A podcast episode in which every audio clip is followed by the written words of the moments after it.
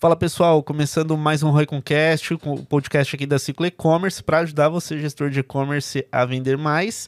E hoje aqui com um episódio mais conteúdo, né, voltado a operações de e-commerce. A gente vai conhecer a Fernanda, Fernanda, supervisora de e-commerce da Ginomoto, né? Vai contar pra gente aí um pouquinho da trajetória dela, comentar um pouco aí dos desafios do dia a dia da operação, né? E com certeza esse conteúdo aqui, o objetivo final é te ajudar muito. Seja bem-vinda, Fernanda. Obrigada, Fê. É um prazer estar aqui e fazer esse, esse conteúdo aí com você. que legal. E é o primeiro episódio, né? É, é. Desculpa, teu primeiro podcast. É o meu primeiro podcast, então provavelmente tô um pouco nervosa, tô um pouquinho, mas vai dar tudo certo. Legal, obrigado por aceitar, né? E já pra gente iniciar, né? Conta um pouco pra gente de você, né? Como é que você veio parar no mercado de e-commerce? é, acho que eu comecei no, no mercado, na verdade. Eu, meu, meu estágio foi dentro desse mercado. Então, eu comecei em 2015 como BI. E é muito louco, porque quando você volta para 2015, nem é tão longe assim, a gente tá falando de oito anos. Mas ainda era muito novo, assim. Então, até na faculdade, eu falar que estava fazendo estágio em BI dentro do e-commerce, meu professor falou assim, tá, mas o que, que é isso? então, foi muito legal, porque foi do zero, assim, a minha vivência. Acho que o e-commerce, ele começou a bombar mesmo aqui no Brasil em 2010, por ali, que eu me lembre. Mas em 2015 foi quando eu comecei, e aí a gente viu várias coisas ali no ar. O e-commerce de moda era muito era muito forte na época. Então foi onde eu ingressei. Aí eu ingressei num Legal. full e aí eu, eu fazia, cuidava de toda essa parte analítica ali, de apresentar resultados, de montar KPIs para os nossos clientes é, do full commerce na época. Então eu comecei ali. E co como que é essa, essa questão? Você falou do, da, da área de BI, né? É, te confesso que aqui no, no programa, né, no podcast, não, não foi tão explorado assim, né? É, como que é essa questão? Você chega, estrutura, mapeia, né? Quais são os indicadores também que, que são importantes aí para quem está né, operando um e-commerce e acompanhar na, na, na tua visão? Bom, quando eu comecei, né, lá em 2015, a gente fazia tudo manualzão. Então era puxava a planilha da Excel de... puro. Excel puro. então eu puxava Google Analytics, puxava da plataforma, VTEX, enfim, a plataforma que fosse, e a gente ia compilando os dados. Então tinha também de transportador, porque é uma parte muito importante, né, o calcanhar de Aquiles, eu acho, do e-commerce, é a parte de logística, então era uma parte que a gente acompanhava muito de perto. Além é. do marketing, e aí, quando a gente fala assim de operação, eu acho que é, é muito legal a gente sempre estar tá de olho ali no custo do frete, porque dependendo do ticket médio do seu produto, você não pode brincar com um frete muito alto. Então, você tem que ali a, fazer a, a, operação entrar em equilíbrio. É, esse era um KPI muito forte, KPI de saque também, porque aumentava o número de reclamação, sua loja já está no Reclame Aqui, e quando você vê, e tudo começou lá porque o produto não foi entregue.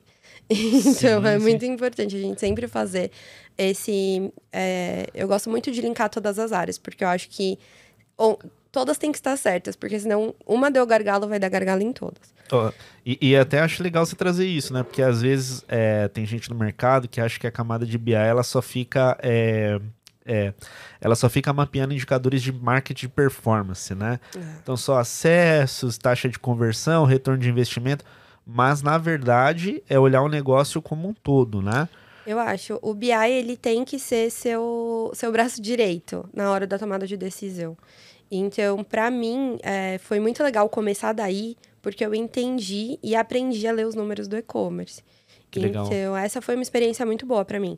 Porque eu pegava um monte de base, um monte de coisa e tinha que transformar todo esse número. E, e aí a gente, enfim, fazia tudo manual e aí a gente começava a ser questionado, né? Porque o BI, na minha época, hoje eu confesso que eu não sei muito bem, né? Mas é, na, o, o BI ali a gente ia apresentar para o cliente, né? Então ele Perfeito. questionava por que, que esse número, por que, que a gente não está entregando. Então é, era muito importante você ter ciência do que está acontecendo em toda a operação para você conseguir apresentar um bom material com insights, porque um número é só um número. É, imagino. E aí, na prática, você tinha que se conectar com todas as áreas. Todas é, as áreas. Operação, financeiro, Marketing, vendas, é, marketing. atendimento, tudo. Tudo. é, o marketing ele é sempre mais forte dentro de uma apresentação, né? É, porque, enfim, é dinheiro, é investimento, a gente quer saber o que está acontecendo com o dinheiro, o que ele está trazendo de retorno. Então, Perfeito. eu diria que é um ponto sempre muito crucial quando a gente está falando de BI. Tem que estar tá tudo muito bem feito ali, muito bem mapeado, tag pronta, tag feita e perfeita para a gente conseguir é, olhar para esse ponto.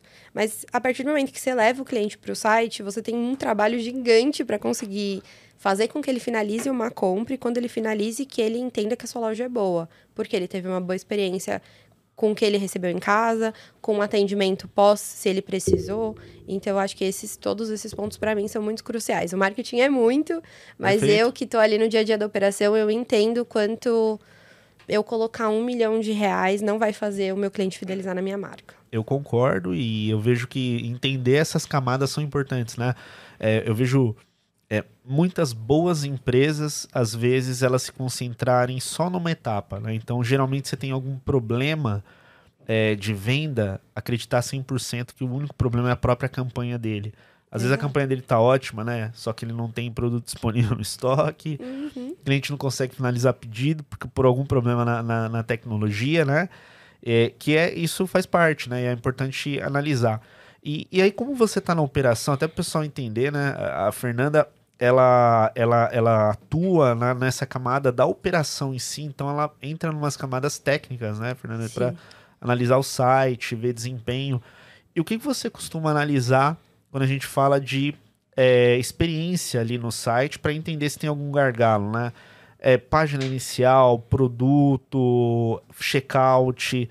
Na sua experiência, né? Onde geralmente aparecem uns gargalos aí nessas operações? Olha, na minha experiência, geralmente é checkout. Aí eu vou desde problema de frete, porque o frete, alguma tabela de frete subiu, o peso foi errado, você cadastrou o produto errado, ele está calculando seu frete errado aí a operação para. É, então, o frete para mim é, é, sempre um ponto ali no checkout que tem que ficar olhando, tem que colocar é, acompanhamento de calor para entender o que está acontecendo. Na home, é, eu, eu acho que assim, a home é um lugar muito acessado, gente, tem que estar tá tudo certo, o link tem que estar tá levando para o lugar certo, enfim. Isso é o básico que a gente Sim. tem que fazer o básico bem feito. Mas uma coisa que eu venho, que eu vejo que tem chamado muita atenção é a parte de experiência na hora que você entrega o produto, né? Eu estou no ramo alimentício. Então, muito mais do que eu colocar um produto no meu site, porque eu estou competindo com o supermercado. Então, por que, que o cliente vai querer comprar comigo e não com o supermercado? Ou com o app de delivery? Então, eu acho que é isso. Eu preciso entregar algo a mais. E geralmente esse algo a mais vem com bastante questão técnica, da gente querer subir uma, uma landing, sei lá, inovadora. Então, você já vê vários problemas. Então, é muito teste, olhar muito. Tudo que a gente vai subir tem que olhar muito e não esquecer lá. Tem que voltar e rever de novo, porque é, quando a gente fala de site, de e-commerce, enfim, processo de tecnologia, às vezes você muda uma coisinha e atrapalha em outra lá. Então, é muito Verdade. importante esse mapeamento dentro do site de maneira geral. É, e outra coisa que eu puxo muito ali, até pro, é, pro meu time, para todas as pessoas que eu trabalhei, é muita parte de categoria, de categorização do site. Porque a gente precisa estar tá fácil ali para o cliente. Então, eu vejo muito bug de categoria, de produto tá errado, ou de, de categoria tá puxando coisa errada. Então, a árvore de categoria, para mim, é um ponto também muito importante que a gente tem que estar tá de olho. É tanto de aspecto de navegação, quanto é, ser, ser encontrado, né? Pelo, por buscadores, né? E essa questão acaba influenciando muito, né? principalmente ah, empresas que estão em segmentos de alta competição. Né? Você Sim. pega empresa que tem alto investimento em mídia, muito tráfego, muitas ações, se ela não consegue também aumentar um pouco da participação no canal orgânico dela, o custo vai se elevando, né? É, de, dependendo né, do segmento, vai se elevando aí ao longo do tempo, né? É, mercado de alimentos já atendi também, tem suas particularidades, né? E o que você vê como um grande diferencial ou oportunidade? Acho que é um ponto interessante, né? Você falou, poxa, o que, que faz um cliente comprar no e-commerce do que um app ou do que no mercado, por exemplo? Hum. É exclusividade? É um, é um preço diferenciado? É um tempo de entrega? Eu acho que é diferencial. E quando a gente fala principalmente de marca própria, é, é importante a gente olhar muito para mix de produto. Então, tem alguns lugares, isso é normal, que a gente que o PDV, que o meu produto não chega no PDV X. Então, vou dar um exemplo, é, sei lá, Rio de Janeiro. Perfeito. Não chega um, um produto que é mais de inverno no Rio de Janeiro. Só que tem gente do Rio de Janeiro que gosta desse produto. Uma sopa, por exemplo. Então, uma sopa, você tem sopa em todo o PDV, mas você não tem no Rio de Janeiro e tem gente que gosta desse tipo de sopa. Então, o online ele vem para pegar esse cliente. Ele vem para pegar o cliente que não acha no ponto de venda perto dele. Então, Entendo. a gente está ali para cobrir essas regiões. Eu acho que esse é o primeiro ponto que tem que ser muito bem trabalhado, assim. É, não tem como o físico estar tá em todo lugar, apesar da malha ser perfeita. Então, o online vem para isso e para é, também olhar a sua curva C, D, que talvez o físico não compre, só compre sua curva A, porque ele não tem espaço para colocar seu mix inteiro. Então, por que a gente não investe no outro? A gente tem que estar tá no outro. Nessa região que eu não tenho tanto essa curva, porque eu já não coloco uma mídia e invisto lá para eu ganhar essa região também. Poxa, que interessante, né? Não, eu, eu, achei interessante você comentar desses incrementos, né? Suprir aquilo que não, não, não tem no físico, né? Falando de alimento, né? É, poxa, Sim. eu imagino que se a pessoa não consegue achar no, no, físico em uma, duas ou três lojas, então ela parte para online, é, a taxa de conversão desse público tende a ser maior, né? Porque Sim. ela já está no nível né, de consciência buscando aquilo e eu, tenho, eu, eu acredito que tende a ser maior. E eu achei legal é, a gente refletir também do motivo de utilizar o online nessa, nessas situações, né? Eu também já tive experiências de ver empresas é, tentando encaixar os seus produtos no online, mas sem analisar o porquê. A gente é do digital, a gente incentiva, né? Mas tem que ter um porquê. Por que, que eu vou usar um canal digital de venda direta, o meu e-commerce, para esse tipo de produto que eu faço, né? Sim. E eu acho que se responder essa primeira pergunta, poxa, vamos usar porque nós somos mais exclusivos, é difícil de achar, é, tem muita busca por esse produto no, no, no, ambiente digital. Eu acho que essas, esses itens vão né, fazendo com que a gente consiga lançar com mais é, segurança, né? Sim. Eu acho, esse é um ponto muito importante e é, falando assim do e-commerce de alimentos, mas eu acho legal a gente trazer é, tal, é, outros, outros segmentos também. Mas para o e-commerce de alimento, a pandemia foi a revolução para a gente. Porque há dois anos atrás a gente não falava sobre isso. Entendo. Ninguém pensava em comprar por um marketplace produtos de, de comida. É, então, hoje é, é, o que mais cresceu, é o segmento que mais cresceu do ano passado para cá. É, tá muito forte. Então, é, quando você está falando desse segmento, você tem muito que olhar para o físico, porque ele é seu concorrente direto. Legal. Então, talvez você não vai ser a compra do mês, não vai ser os 5 quilos de arroz. Mas talvez você vai ser o queijo gorgonzola para ele fazer uma receita X no final de semana. Entendo. E no caso, por exemplo, a operação que você atua hoje, é, ela é uma operação sólida, né? Uma marca forte, muitos e muitos anos fabricando produtos e vendendo é, de uma determinada forma. E aí chegou o e-commerce, né? Quando você entrou na operação, ele já existia? Ou você pegou o projeto também? Quando você entrou, estava sendo construído, né? É o maior, com certeza, o maior desafio, assim, da, da minha carreira até agora, porque eu peguei do zero. Então, a gente fez essa construção do, do off tipo, digital. Do, do zero, do zero. An, antes de lançar, ó, tá no ar, mas nada tá sendo feito. Antes de construir projetos. Ah, junto. perfeito. Legal. Então, é, é até legal que eu entrei exatamente para a construção do, dessa área, desse, dos projetos, né? Onde a gente tem é, três grandes canais, então a construção deles é, aconteceram, acho que recentemente, com a pandemia, como eu falei, a pandemia, ela digitaliz, ela acelerou muito, né? Não Perfeito. Mas ela acelerou muito, então isso foi é, crucial para todo mundo que estava dentro do segmento ali de supermercado. É, eu acho que é isso. Que legal.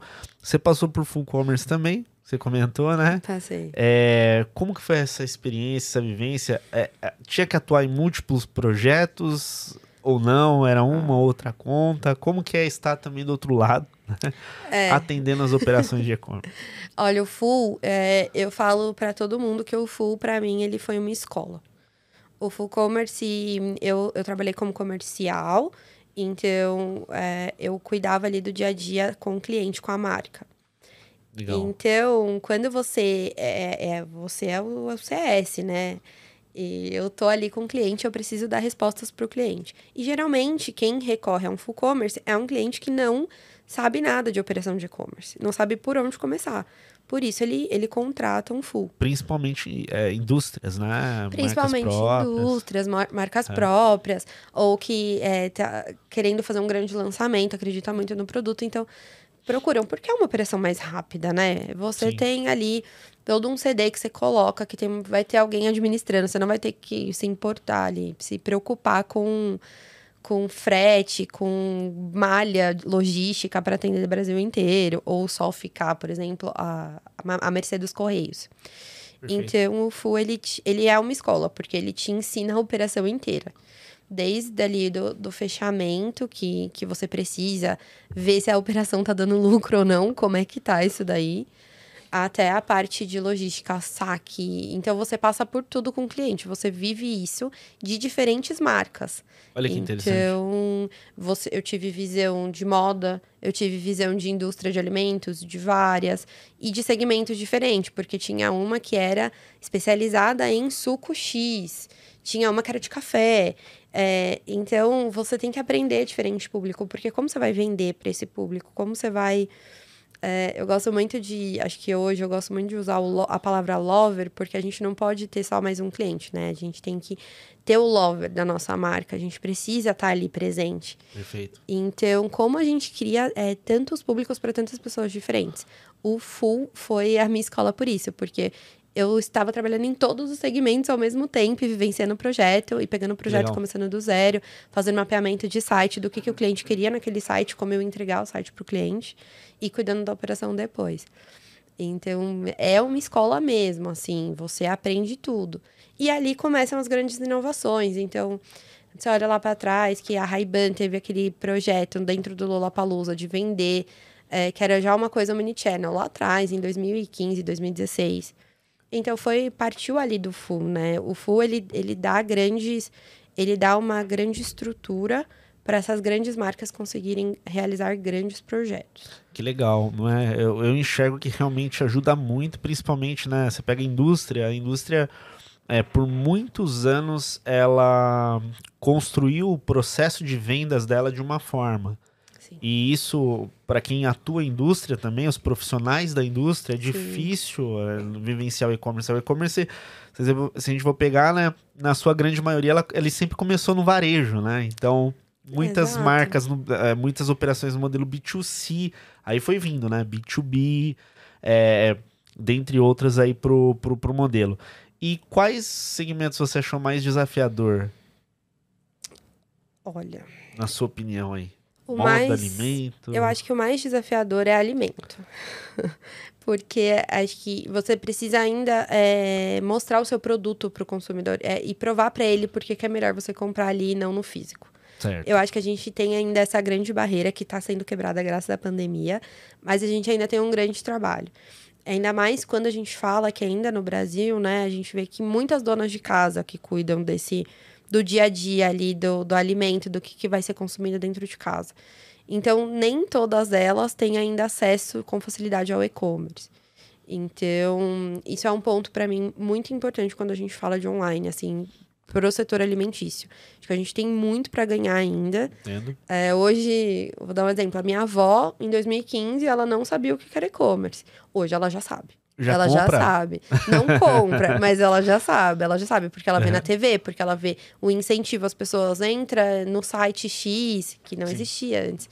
Então, acho que esse aí é o maior desafio. É, eu acho que também tem essa questão, né, da fatia é, de público que não estava acostumado a comprar, né? Não. Você pega o pessoal um pouco mais velho, né? É, sempre teve o hábito de ir lá na loja, né, no supermercado, por exemplo, aderir, nesse, de certa forma, na, na- nessa época, foram obrigados a usar, senão não, não teria como, né? Sim. É, mas eu vejo que isso também teve um, um efeito de, de certa forma, de melhorar, é, aumentar a experiência deles na utilização do canal. Né? Sim. E aí, eu também vejo o quanto que a parte tecnológica ela vai tendo que se adaptar para tornar cada vez mais fácil uhum. o, o processo, né? Então nunca acaba, né? Tem que tornar cada vez mais fácil, tem que ser simples, né? De certa forma para efetuar a compra. Tem que ser simples e muito muito fácil. É, é muito interativo. Hoje a gente vê os aplicativos, acho que eles dão uma lição, para um pouco de lição nessa fase de, de ser fácil de usar, né? Porque hoje, aí eu posso falar, meu tio de 70 anos, ele já consegue pedir um iFood. Então, Sim. é fácil, é, é, rápido. Então, a gente tem que chegar nesse patamar onde todo mundo consiga entender a usabilidade. E aí, eu acho que não só pela geração, né? Essa geração que, que tá aí, que tá se adaptando a essa nova realidade, mas também porque a gente tem agora heavy users. Então, Sim. tem gente que está acostumado a usar e a fazer muita compra online e você tem que entregar uma boa qualidade para esse cara também. Né? A gente não pode deixar um, uma coisa muito pesada porque não volta. A experiência é, é tudo num site hoje em dia. Perfeito. Do, dos projetos, né, até o último que você está atuando aqui, que teve que construir, né? Tem muita marca, muitas empresas que estão, vão precisar construir e desenvolver. O que, que você é, considera como o, os pilares principais, né, de, de, dessas empresas se concentrarem na hora de decidir fazer esse desenvolvimento? Então, a gente tem tecnologia, tem gente, investimento em marketing, investimento em atendimento, né? Se você fosse colocar né, um passo a passo do que você foi vendo, você foi vendo primeiro o quê? Tecnologia, plataforma? Foi ver primeiro equipe? Como que foi esse desenvolvimento? Acho que primeiro para é, de, e desenha o que você quer. Então, certo. acho que esse é o primeiro passo. É você montar um bom MVP. Então, eu quero essa funcionalidade, eu quero um site que me entregue isso, eu quero pesquisar muito sites do seu segmento para você entender onde você vai estar tá entrando ali na sua concorrência. Quem é seu concorrente? Absorver essa, referências, né? Referência. Eu acho que você tem uma noção muito é, bem clara de onde você quer ir. É, não que você vai chegar ali amanhã. Sim. É, a gente usa muito esse termo é, na, na empresa que hoje a gente está com um carrinho de rolimã, mas amanhã a gente vai virar uma Ferrari. Perfeito. Então é, vamos construir aos poucos. Mas é importante saber onde você quer chegar. Então, eu acho que esse é o primeiro passo para mim.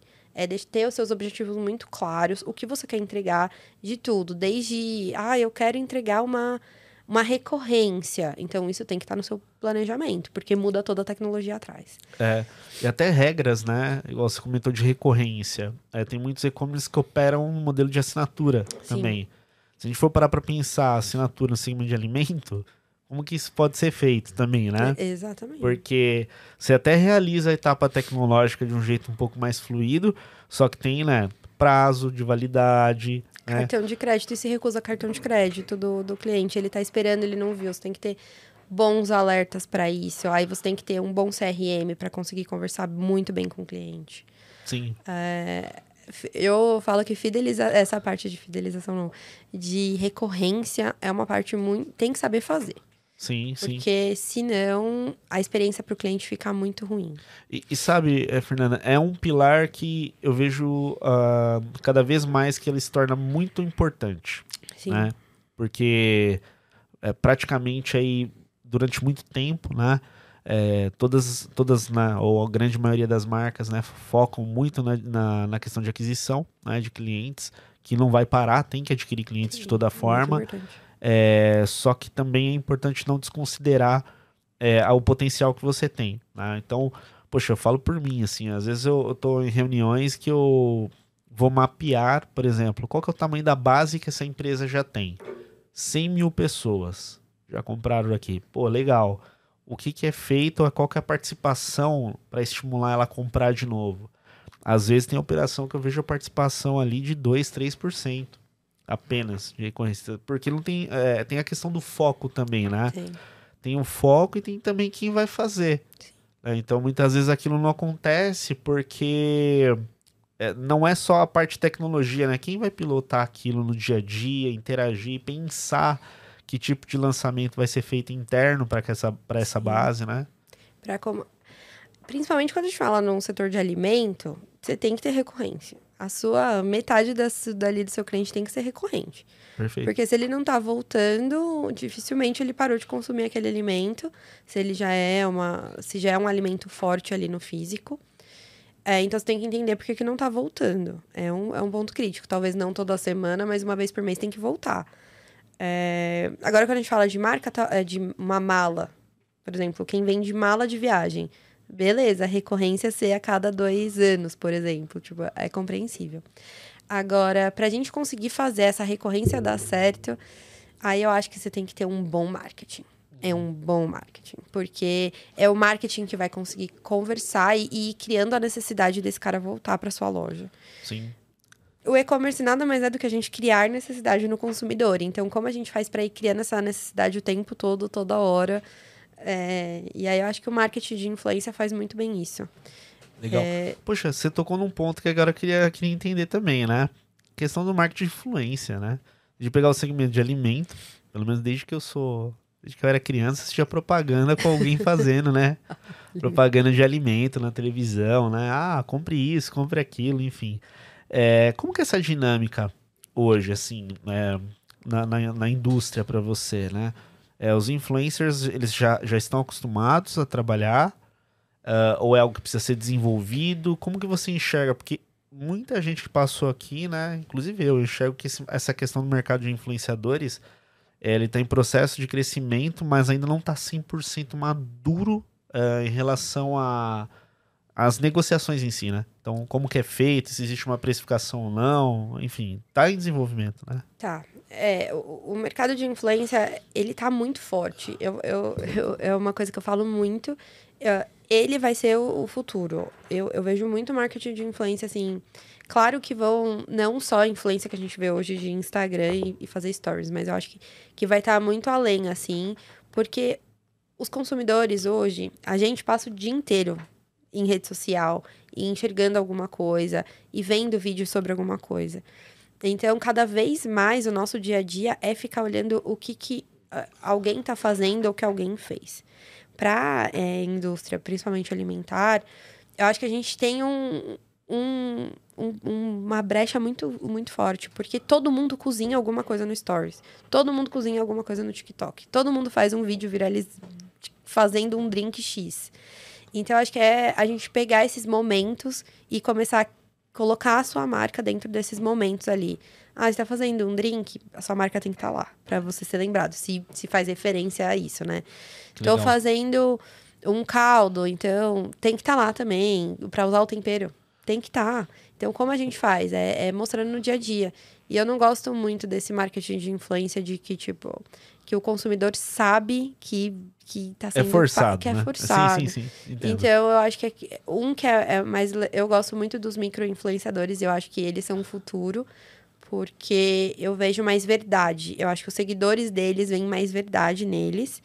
E são seguidores que estão ali mesmo, são mais fiéis, né? Quando você fala de um, um grande influenciador, ele converte mais, mas talvez ele não seja o influenciador que vai trazer essa, esse, essa lealdade para sua marca. Exato, assim, de certa forma eu acompanho também, né, um pouco desse, desse pilar, vem crescendo, a tecnologia também vem junto com eles, né, então Sim. hoje você tem é, plataformas que ajudam uh, tanto você marca quanto influencers se conectarem, agências que estão administrando também se conectar com influenciadores. E eu acho que vai andando lado a lado, né? É. É, e tem a questão da, da referência, né? Então, quando a gente busca algo e alguém indica, né? É, pelo menos comigo eu, eu sigo uma sequência, né? Primeiro, primeiro ponto, quando eu quero algo que está difícil de achar, eu pergunto para quem eu confio se é. ele sabe como eu resol resolvo ou compro aquilo. Na sequência, aí eu busco. Se eu não tiver essa resposta, aí eu vou lá pro Google. Google e tal, né?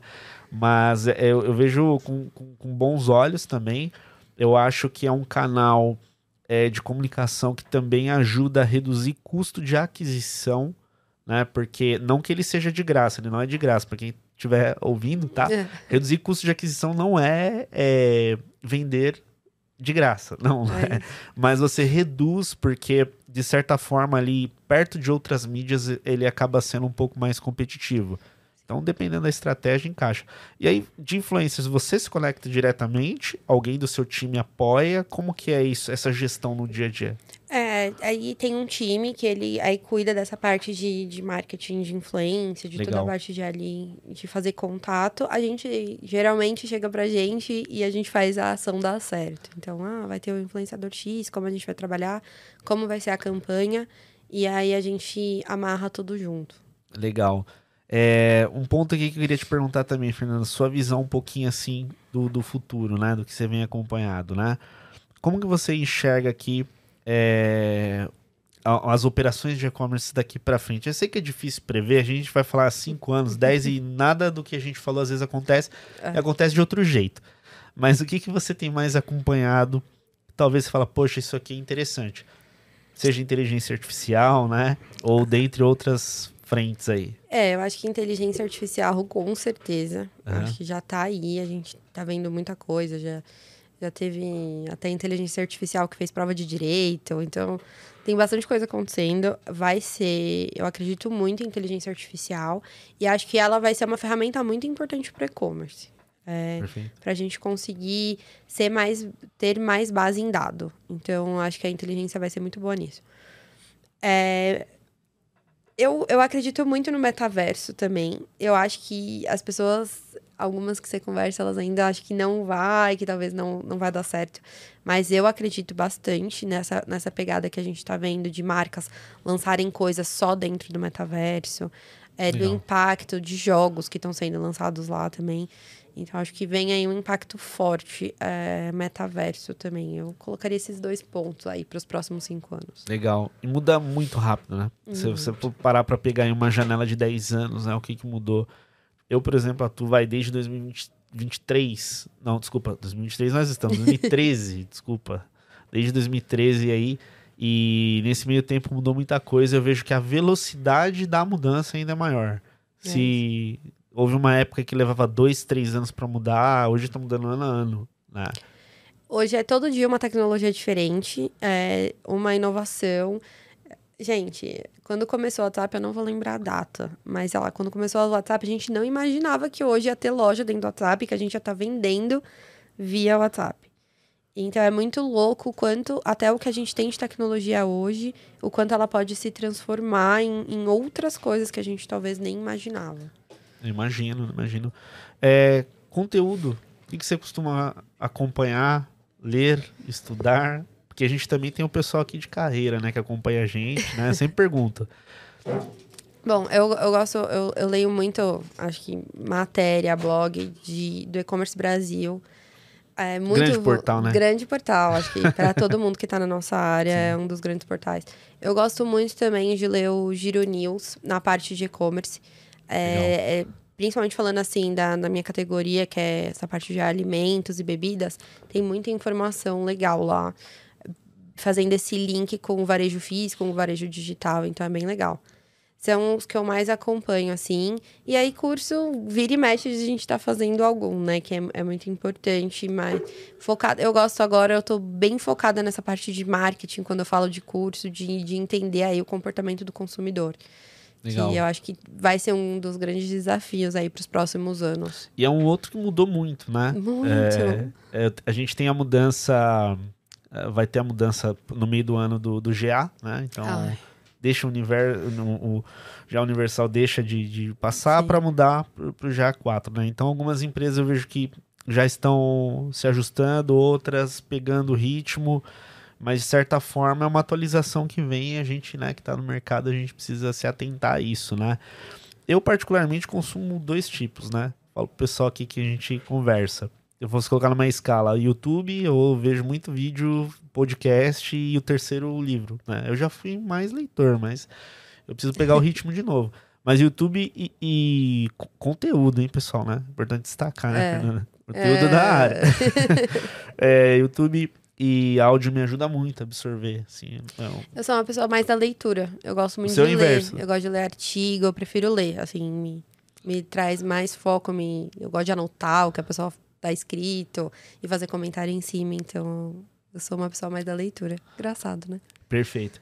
Fernanda, dicas aí, é, antes, né? A gente tá quase chegando no final do, do, do, do nosso episódio, mas dicas pro, pro gestor de e-commerce que está nos, nos assistindo, né? O que, que você considera aí como os principais pontos que ele deva focar enquanto ele estiver construindo a sua operação ali no digital? E o que você já passou que deu errado, que você queira compartilhar também, ó. Não faça isso, porque esse caminho aqui geralmente dá ruim.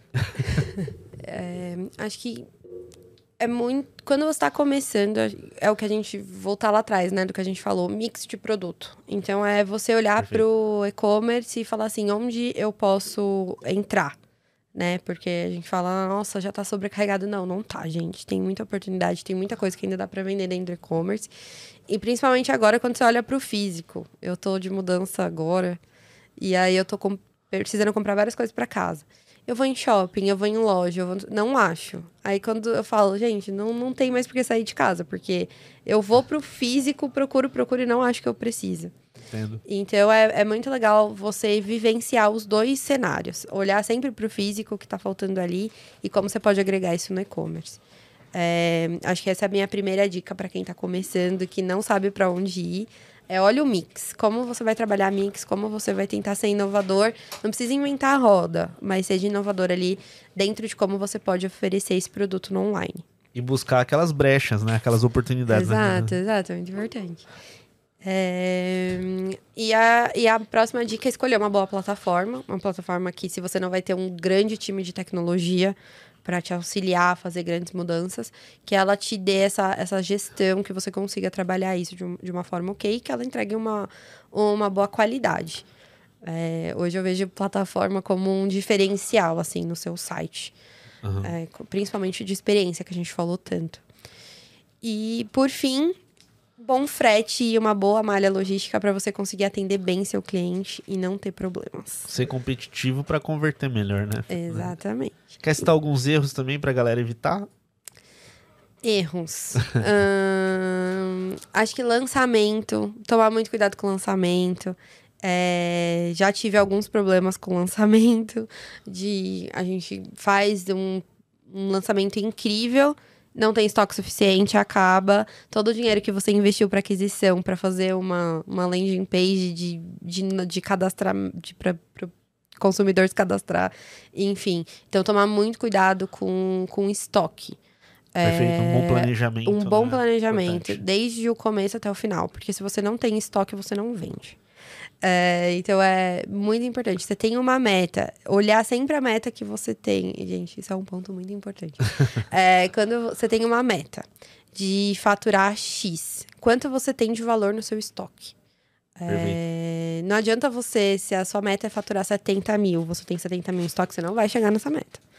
Então você precisa ter fazer muita conta para entender como você tem que separar lá seu estoque curva A, B e C para você sempre ter um estoque equilibrado e que ele esteja ali adequado com o que você vai vender. Perfeito, são pontos importantíssimos, né, Fernanda?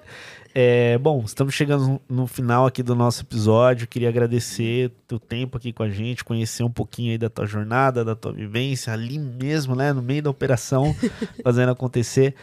É, é um conteúdo legal e eu tenho certeza que ajudou aí, ajuda o pessoal que acompanha a gente, né? E quais são os seus contatos, Fernanda? Como o pessoal se conecta com você? LinkedIn, Instagram? Sim, pode me procurar no LinkedIn, Instagram. Tô como Fernanda Araújo, é, Fernanda Araújo, tudo junto no, no LinkedIn. E aí, pelo LinkedIn, você acha as minhas outras redes lá. Acho que tá mais fácil. Perfeito. Obrigado, Fernanda. Se conectem com a Fernanda, pessoal, você que acompanhou aqui o nosso conteúdo.